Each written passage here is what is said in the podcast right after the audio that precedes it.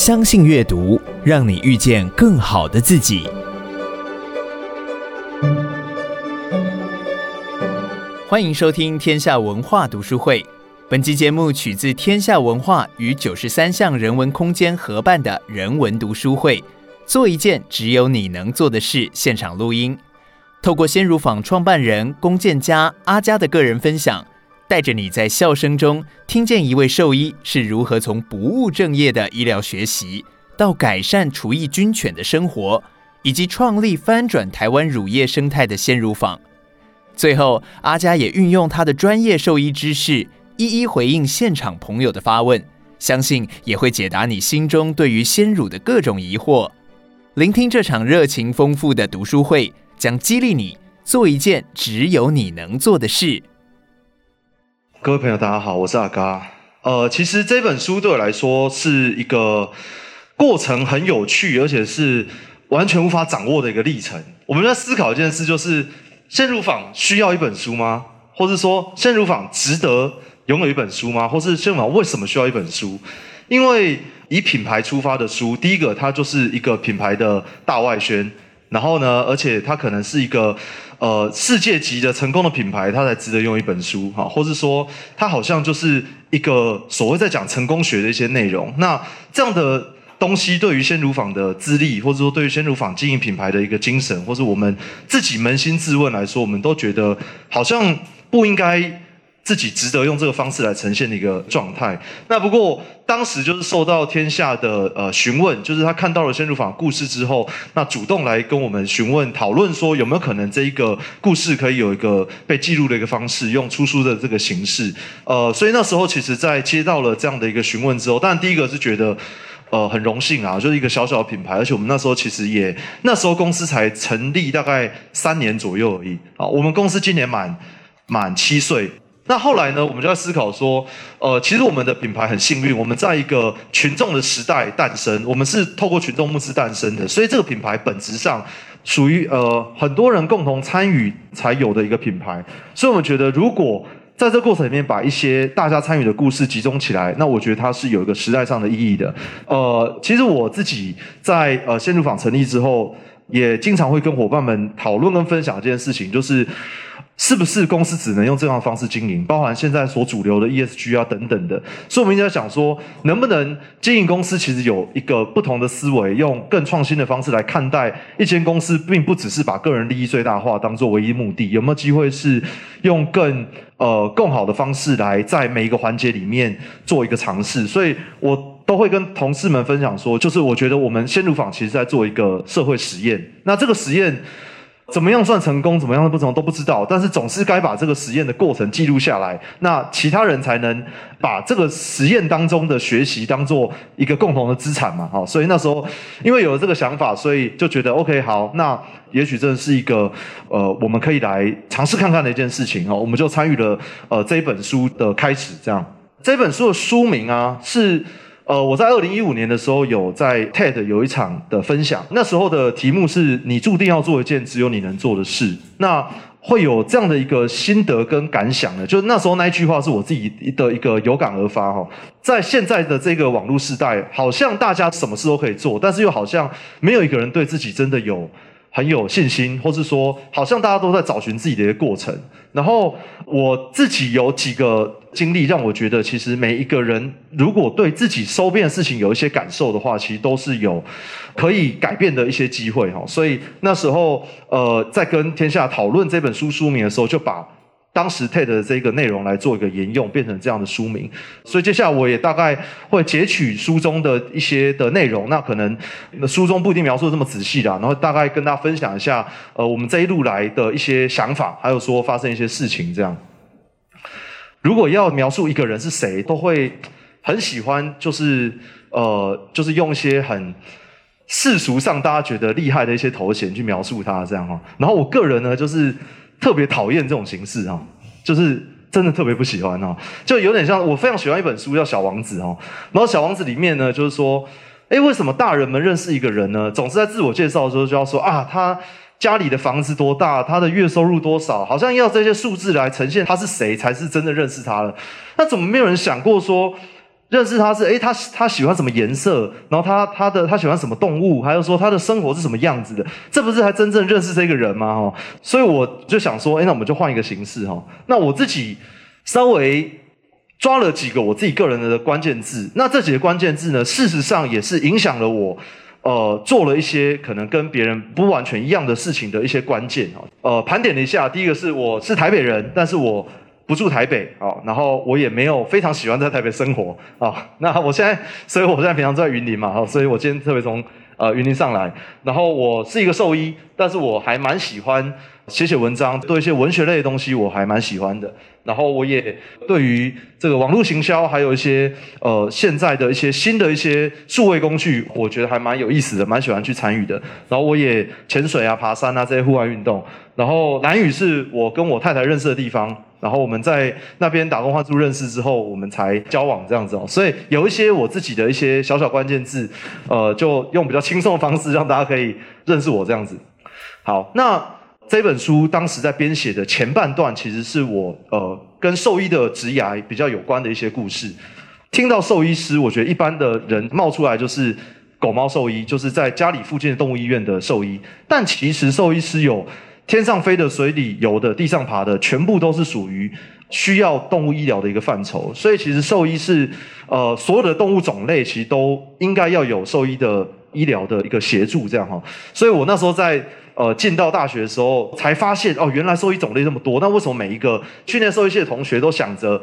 未来要当狗猫兽医？哦，因为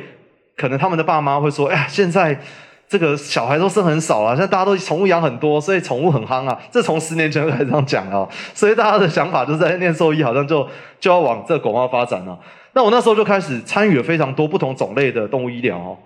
大家可以猜猜看，这是什么动物啊？猩猩，猩猩，蛮像同家族的。这是一只台湾猕猴。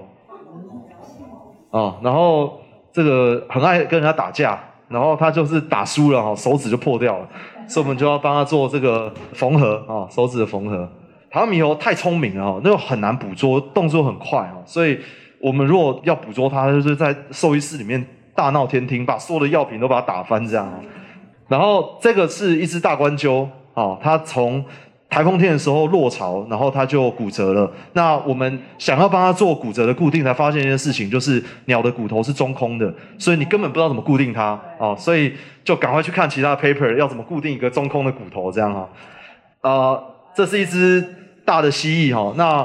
呃，它怎么了呢？它的脸旁边有一个很大的肿瘤，我们要帮它做一个肿瘤的一个摘除。那做肿瘤摘除的时候呢，我们要先帮它做全身麻醉。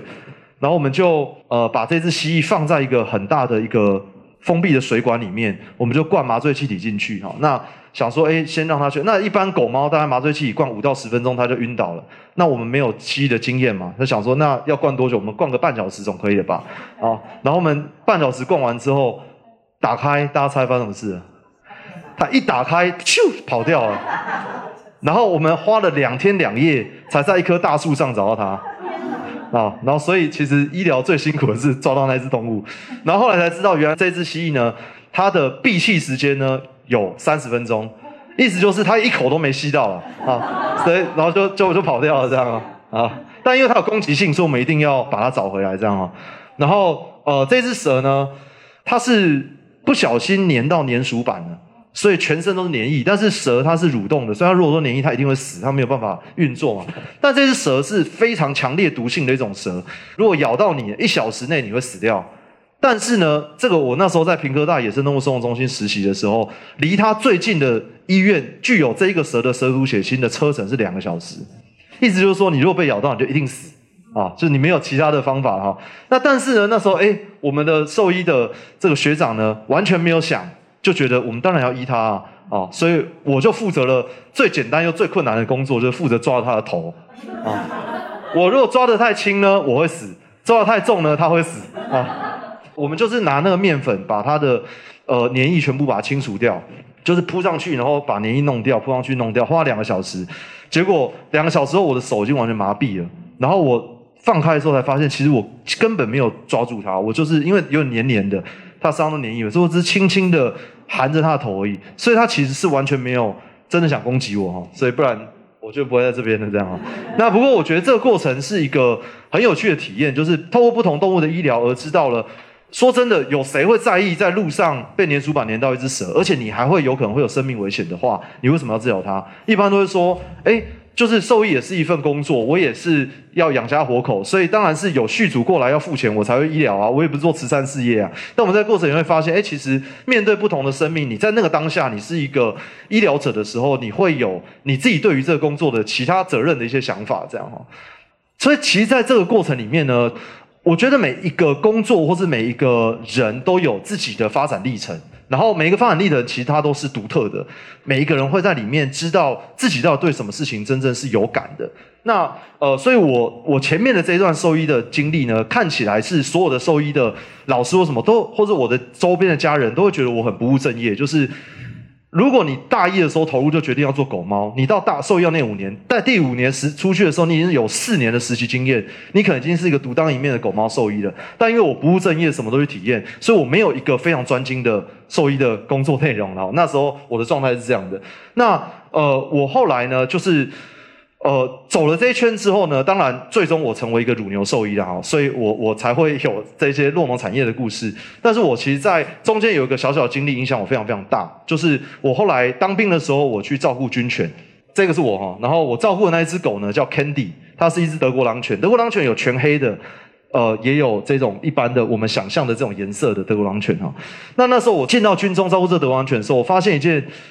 很荒谬的事情哈，就是。这些军犬呢，在八岁的时候就退休哦，因为这个大型犬其实它的生命大概就只有十出头岁而已。那它一岁两岁的时候，叫军中开始训练，然后开始服役哈，就是他们的目的是要国家元首要去的地方前一个小时要先有狗去闻爆猎物，好，所以他们算一个侦爆犬哈。那他们这样的服役在八岁以后除役之后，他们是要在军中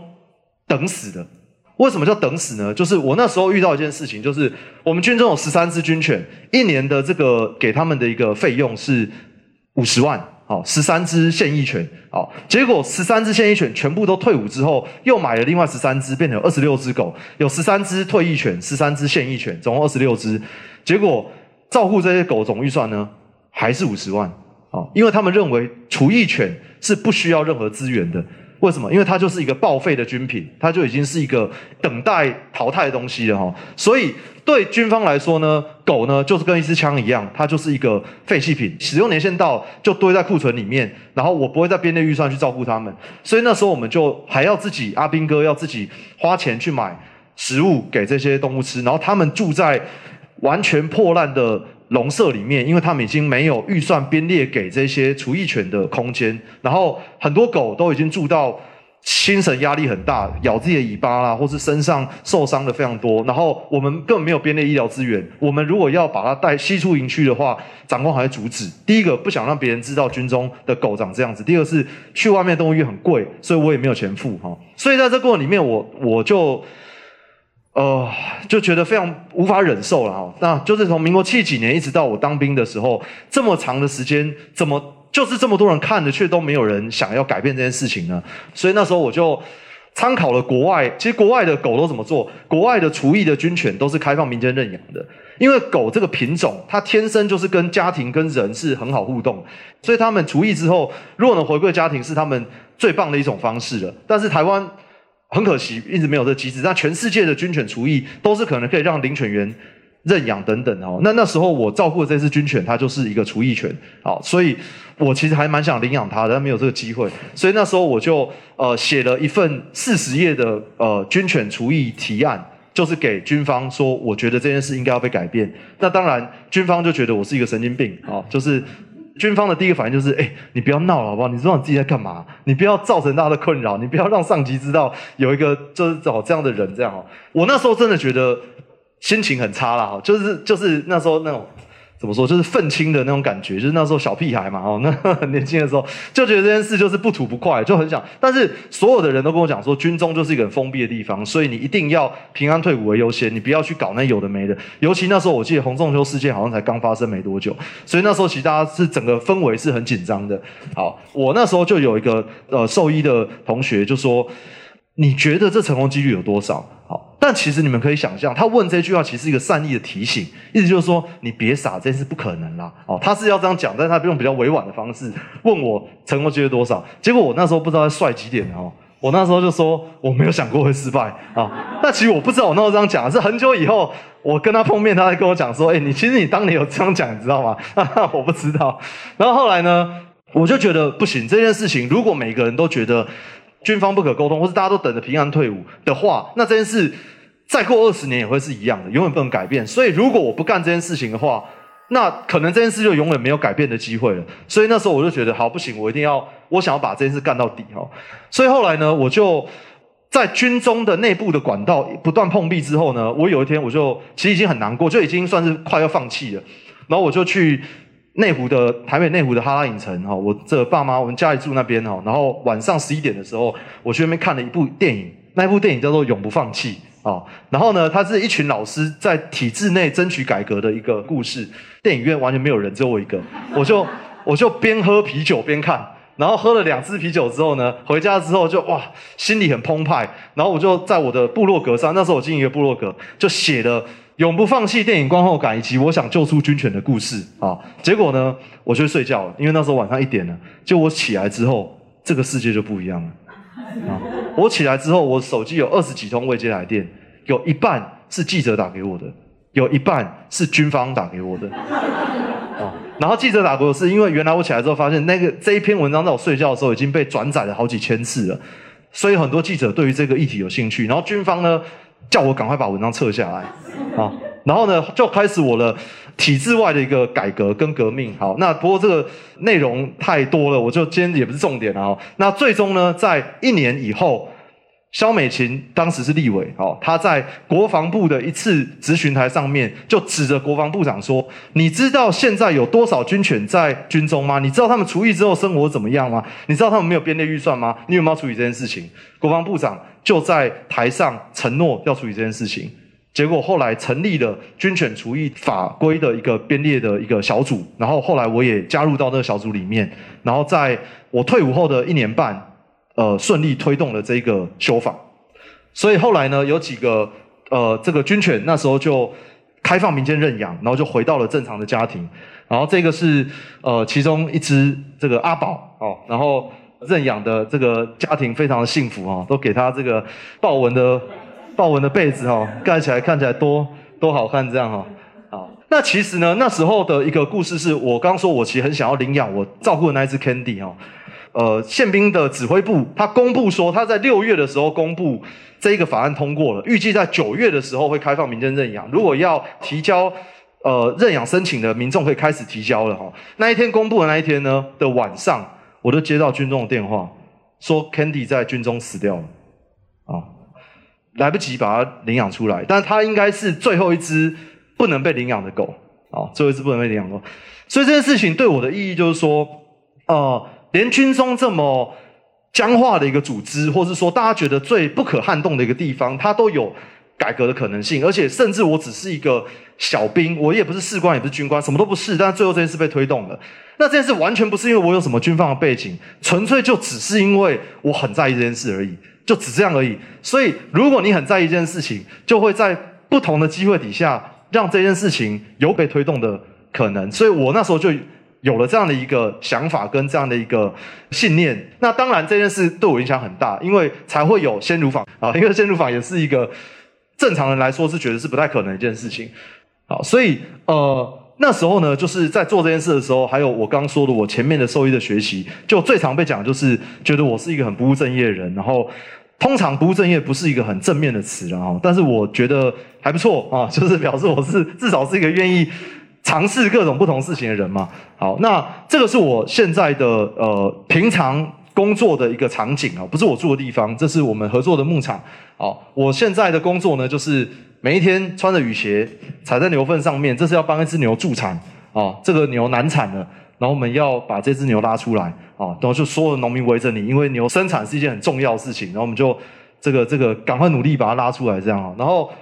我在做这兽医工作的时候，发现其实全台湾的经济动物的兽医比例非常非常少哦。猪马牛羊鸡鸭鹅鱼，全部都是我们日常当中很容易接触到动物，但这些动物的。医疗的兽医只有占所有兽医比例的八 percent 而已。那里面的乳牛又只有占里面的零点五 percent。好，因为所有的人都往狗猫去发展了。另外十九 percent 是公务人员兽医啊，就是这个要执行一些防疫的一些策略啊等等的哦，公务人员兽医今天都是非常非常少。所以我投入到这产业才发现，每一天你们吃的喝的动物性的制品，如果没有一个好的医疗的前提的话，其实大家是面临一个。食安上的风险，或是对这个动物来说，事实上会有一些呃饲养的流程所造成一些负面的部分是没有被照顾到的。好，所以全台湾有十二万头乳牛，五百个牧场。如果以国外的标准，一千头乳牛一个兽医的话，我们需要一百二十位兽医，但台湾目前只有三十位乳牛兽医，所以事实上是严重不足的，表示有非常多动物是没有在。一个好的医疗的环境之下的，好，那这件事情也是我开始投入说兽医之后，我才发现原来如此严重。所以那这也是鲜乳坊一开始的一个契机，就是鲜乳坊是希望能够在产业当中解决一些产业的问题，包含了医疗问题，包含产销的问题，包含了农民收入的问题，我们才开始的鲜乳坊。好，这是我在牧场里面要帮牛，呃，内科、外科开刀，什么都都要来哈。所以牛不可能到你的医院嘛，我们都是开着车，好，到全台各地，然后在牧场里面，每个牧场就是我们现场医疗的一个场域，这样哦。其实我自己在呃从台北搬到云林的时候，其实我还蛮喜欢这样的一个生活的一个场域，然后这些农民都非常照顾我，然后我开始真正变成用一个乡下人的视角来去看待这个世界运作的方式。然后，不管是他们过去跟乳品厂合作的模式，还有说他们的生活场景遇到什么困难，我在他们餐桌上面听到非常多故事。我自己的习惯是我每一天一大早到牧场工作完之后，我会坐在他们的客厅里面，跟这些农民泡茶、喝咖啡、聊天，听听他们在讲他们牧场的一些历史，还有说他们现在产销方一些问题，所以才开始有了鲜乳坊的一些想法。这样，好，我们有个。一分半的影片，先给大家看一下。台湾有十二万头乳牛，五百个牧场，却只有二十几位乳牛兽医师。我从小在台北长大，还记得刚开始到云林当乳牛兽医，帮牛看病以后，我喜欢跟洛农一起泡茶聊天。透过在客厅听到的故事，我慢慢认识这个产业。洛农过得很辛苦，他们的孩子看到这样的生活，也不愿意接手。几十年下来，台湾的牧场一间又一间的收掉，减少了超过一半。回到台北，周围的朋友、家人因为对于食物有很多的不信任感，总会抓着我问：市面上的牛奶到底哪一间最好？要买哪一间？我答不出来。市面上大部分的做法，在我看来都不够好，无法溯源，品质不均。但也让我思考，身为一位兽医，我可以多做些什么？成立鲜乳坊是因为我们希望用一个全新的做法，从源头开始找台湾最好的牧场，让消费者知道是哪位农民生产，给农民更高的收入，让牛有更好的环境，让我们恢复牧场到餐桌这座信任的桥梁。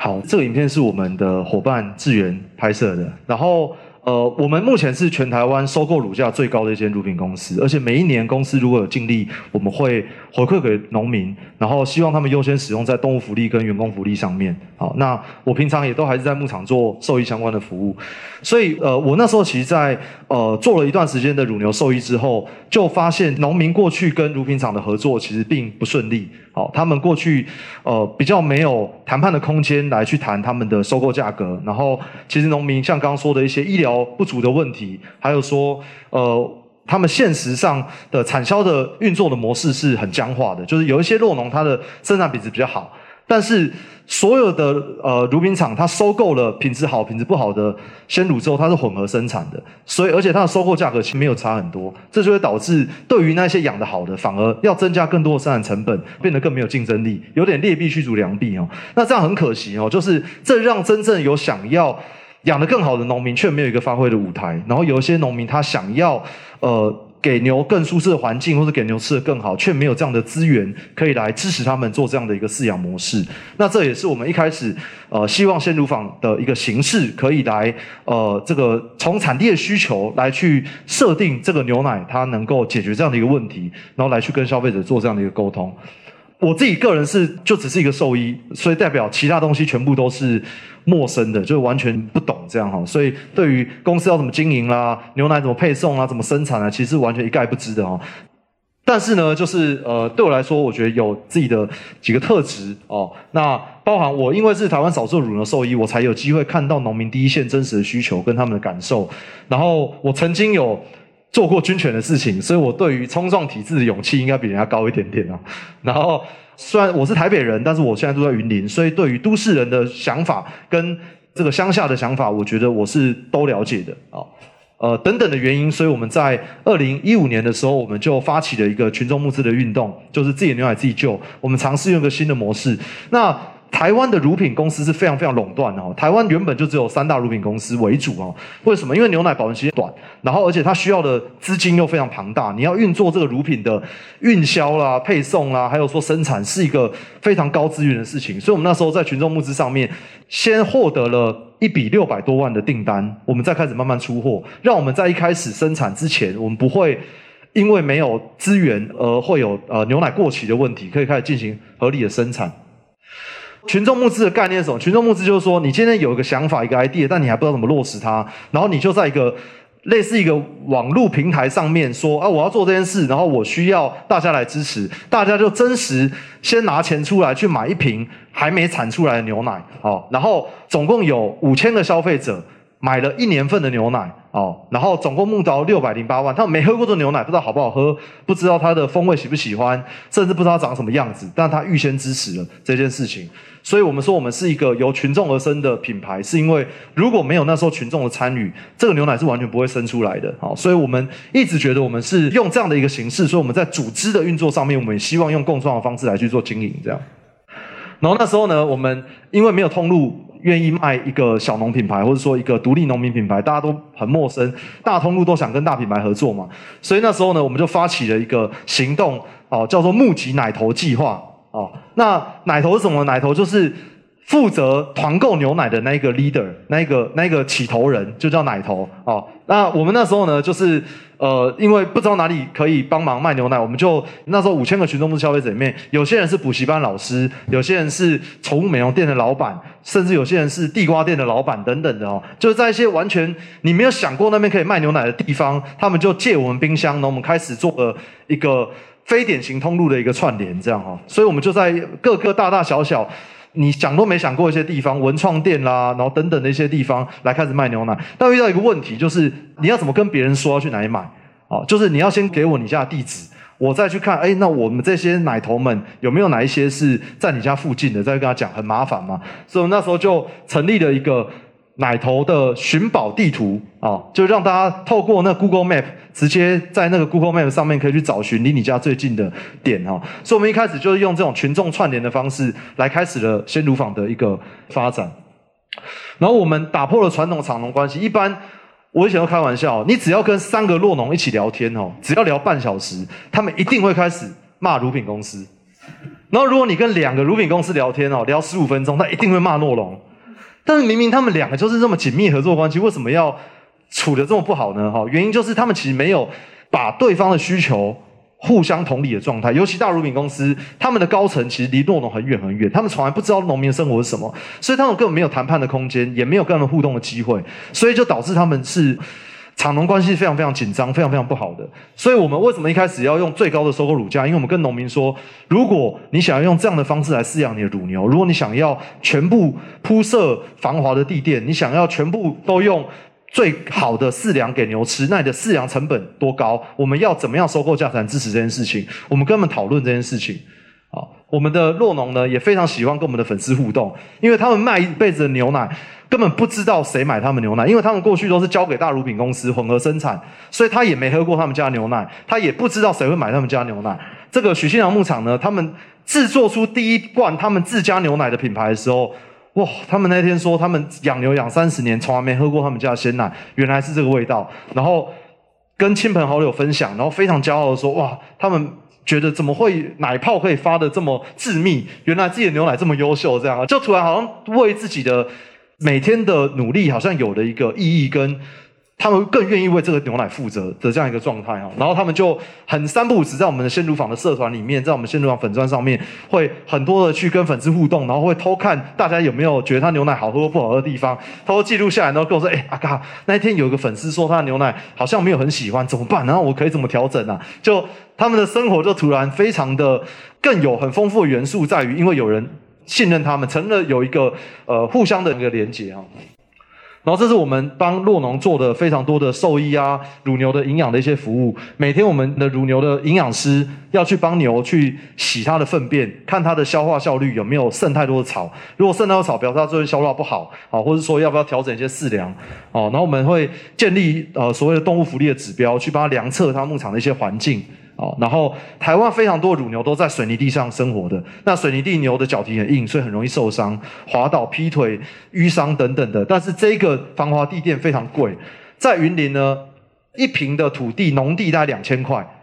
这个一坪的防滑地垫要六千块，就是你买了三百万的土地，你还要。再花九百万去铺地垫的意思啊，哈，所以对一般农民来说，你没有一个比较好的收购价格，你根本没有办法去做这样的一个投资。我们现在鲜乳坊合作六个牧场，全部都铺设这样的一个防滑地垫，然后我们帮牛安装这个电动按摩刷背机啊，它没有任何功能，就是让牛爽。啊，就这样而已哈。他按按摩的时候，他觉得很舒服，然后就很快乐。然后牛快乐，它采食欲望就会增加，然后牛奶品质就会很好。这样，然后我们每一只牛呢，都装这个牛的 Apple Watch。啊，就是挂在脖子上，Apple Watch 会监控牛的所有的移动的步数啊，然后它的躺卧啊，它的休息啊，温度啊，然后它的反刍啊，全部都记录下来，就等于是牛的语言啊。我们就会知道今天哪一只牛不舒服，或是它怎么样，我们都可以提前预测。那这个设备也非常昂贵，一只我们人的小米手环七百块，对不对？牛的小米手环七千块。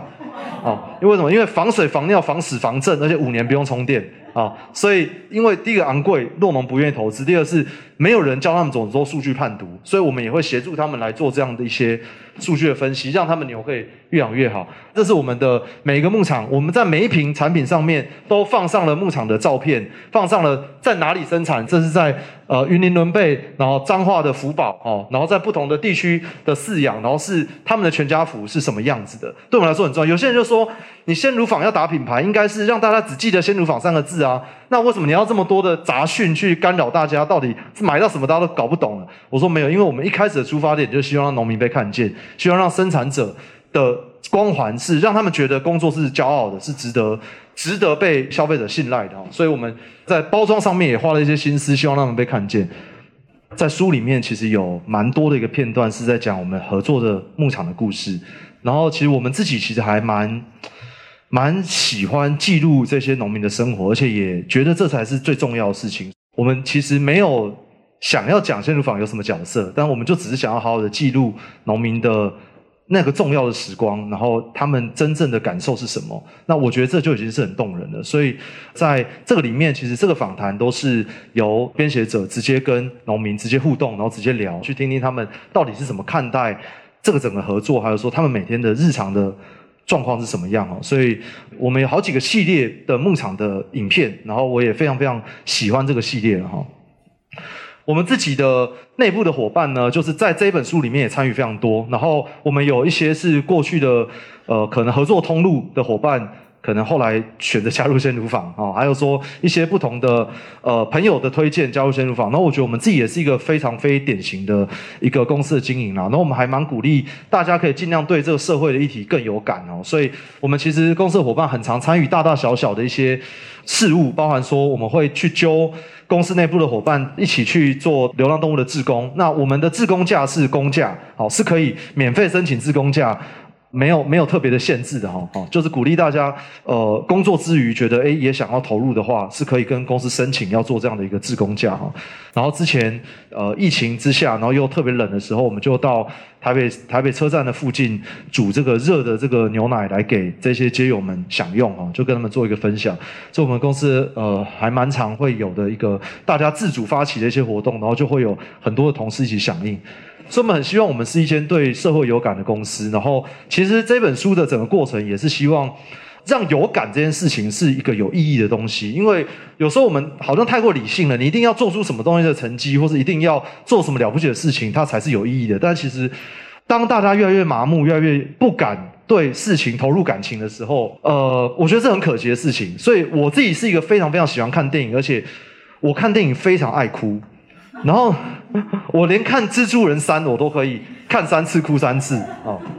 我连看《长发公主》的动画片我都可以看到哭这样啊！啊，那但是我每次看电影看到哭的时候，我都会觉得很有一种幸福感，就是哎，我还保有。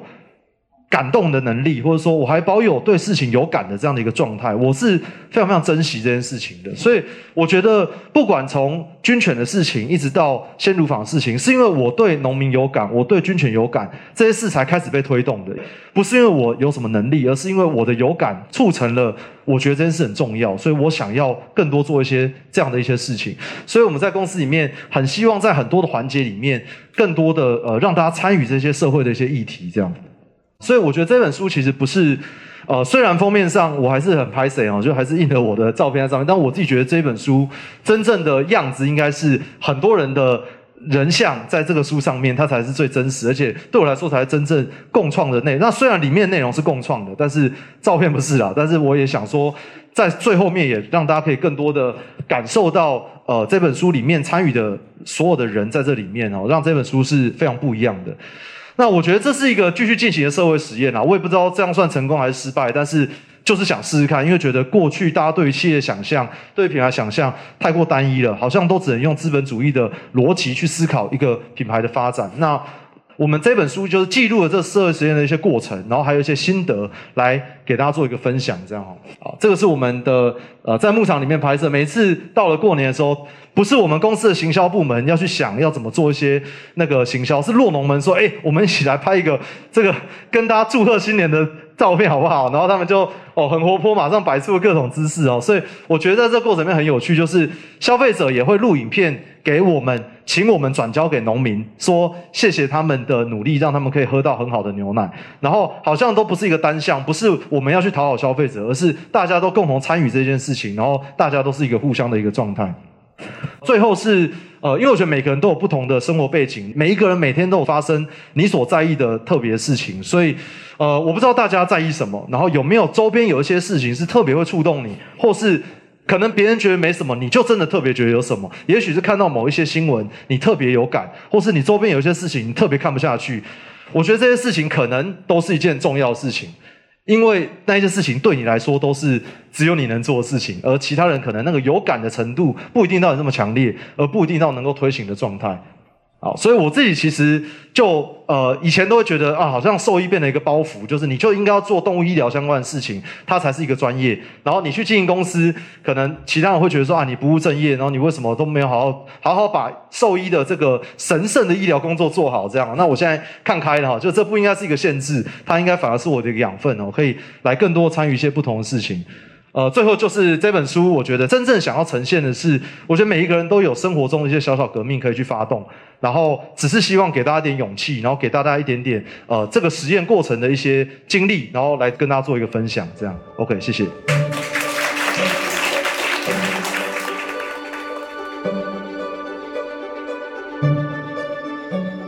呃，你好，你好，我。我这边好奇问一下，因为我以前是在英国生活的，那牛奶基本上是我们日常一定会喝的东西。那后来我来到台湾生活之后，我发现我不管是喝台湾的牛奶，还是喝奶盖这个东西，我都会拉肚子。发现哎，原来我乳糖不耐。可是我在英国从来没有这个问题，是因为台湾的牛奶的制作的方法不一样吗？还是什么原因吗？蛮好奇一下，然后可能请教一下，你会不会知道？谢谢。好，呃，喝牛奶拉肚子其实有三个最主要原因啊。第一个是呃牛奶的保存或者不新鲜，第二个就是你刚刚说乳糖不耐。那第三个其实大家很容易忽略，但它其实是一个更大的主因，就是对乳蛋白过敏。所以我们一般牛奶上面都会标示一个含乳品什么什么过敏原等等的一个字样嘛，就是乳蛋白如果过敏的反应呢，有些人是可能皮肤会潮红会痒啊，那有些人是会有产生拉肚子这样的效果。那这个看每个人体质。那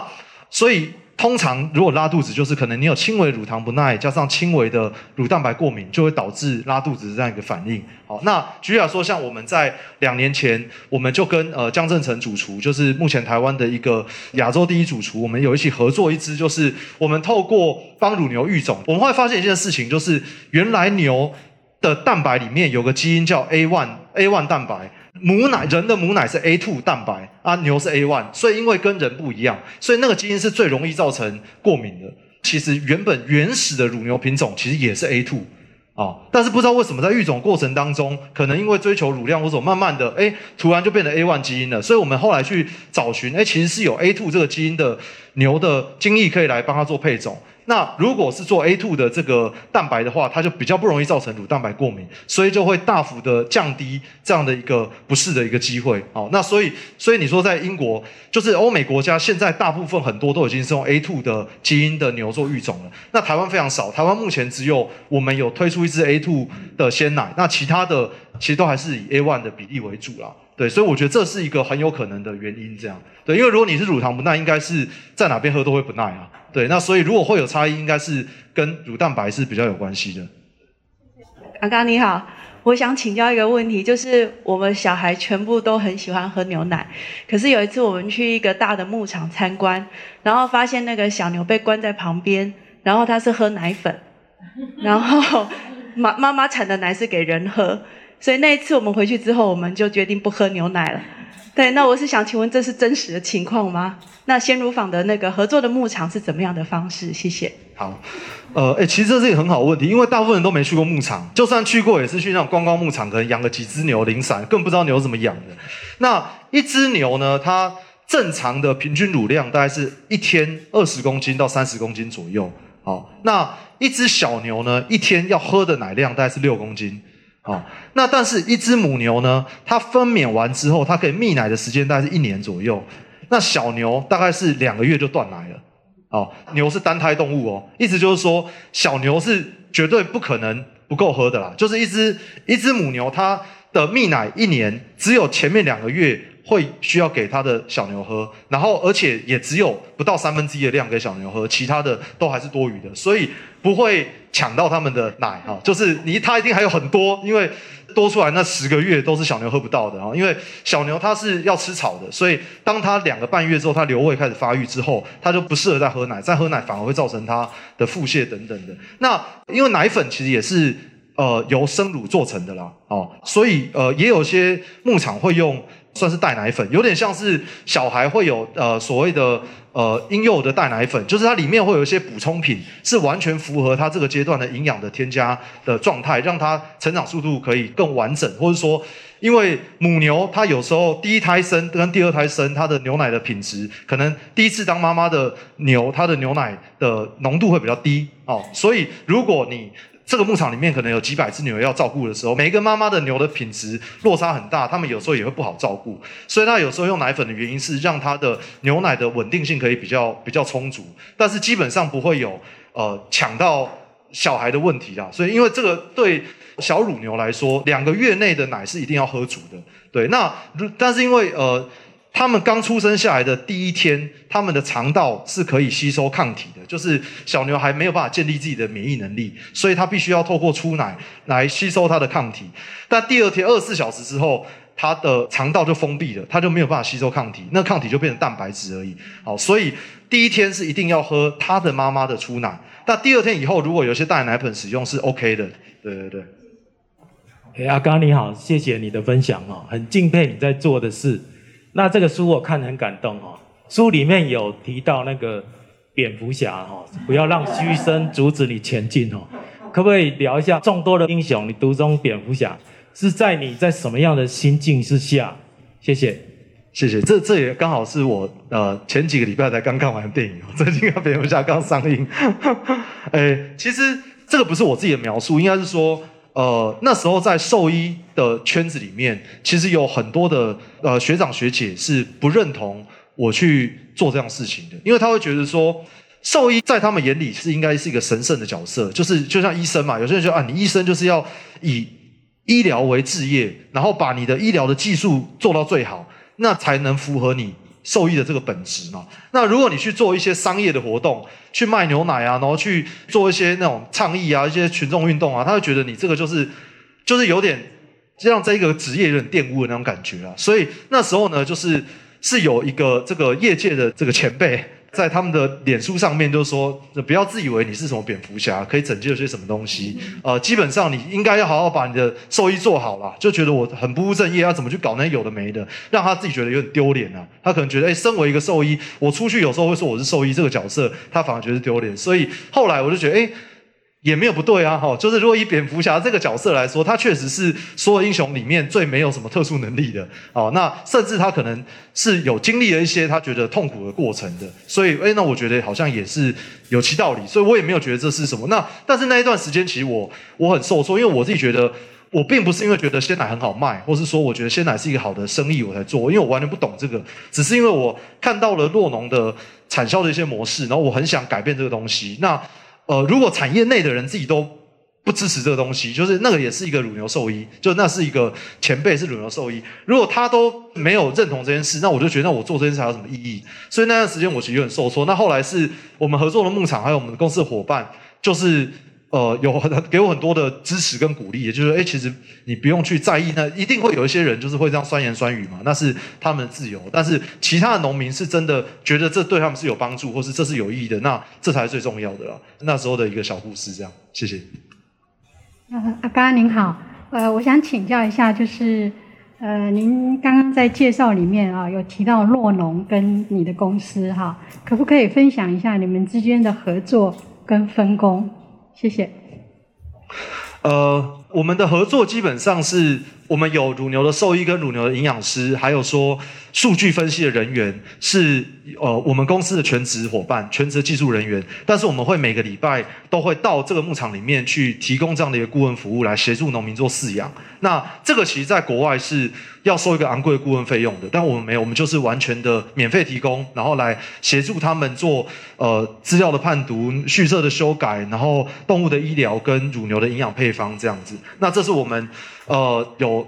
提供的这个顾问的服务。那因为我们跟农民算是全契作合作，就是。他全部牛奶我都全收，好，那这样的合作才能给农民一个最好的一个保障嘛，就可以完全让他们牛奶是没有这个后顾之忧。那我们的收购价格刚说是最高以外，因为我们还有一个净利回馈的机制，那这净利回馈就是让农民可以感受到说，哎，跟公司同一艘船上的啦。因为过去就是，哎，好像有些农民又觉得好像乳品厂这个很赚钱，啊，又跟我无关。但是如果我们用用这样的一个净利回馈机制，我们的经营的绩效，我们的财报也会跟农民做一个分享，让他们知道，哎，我们其实现在公司的状态是怎么样？那我们有哪一些利润是要回馈给你的？所以，我们现在是用这方式合作。我们有其中一个牧场叫做嘉明牧场，就是这个牧场，他这个牧场的老板呢，他已经养牛养了四十年，但是在呃身体的关系，所以就决定，哎，这个牧场呃想要接给下一代，但是下一代没有人想接手，所以后来我们就。由我们的团队来接手经营，来让他们可以比较放心的退休，然后让这个牧场可以传承下来，而不会消失。这样，对，所以我们也有这样的合作模式，就我们会看农民的需要，然后来去跟他们做不同程度的合作，这样子。我可以分享一下，其实之前场主招招大哥大嫂他们养牛四十年是没有休假任何一天过的。因为养牛不像养猪养鸡，他们可以一整批养完了全部清掉，下一批要进来前他们可以休息。养牛不行，他一年三百六十五天就是有牛要生，就是有牛要吃，就是有牛要挤奶，一天不挤奶就全部乳房炎。所以他们是这三十年的生活是长这样子的。那那真的是一个永无止境的心理压力。如果又没有小孩子要接班的话，那是那是一个很辛苦的事。那现在嘉明牧场已经是我们的团队在饲养了，这样。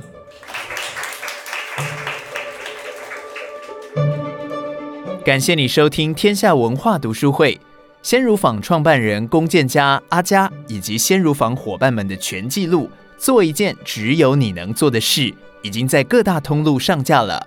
鼓励你现在就透过本集节目资讯栏连结购买好书，亲自感受一瓶集众人之力的鲜乳如何成为改变台湾的力量。再次感谢你的收听，天下文化读书会，我们下次见。Música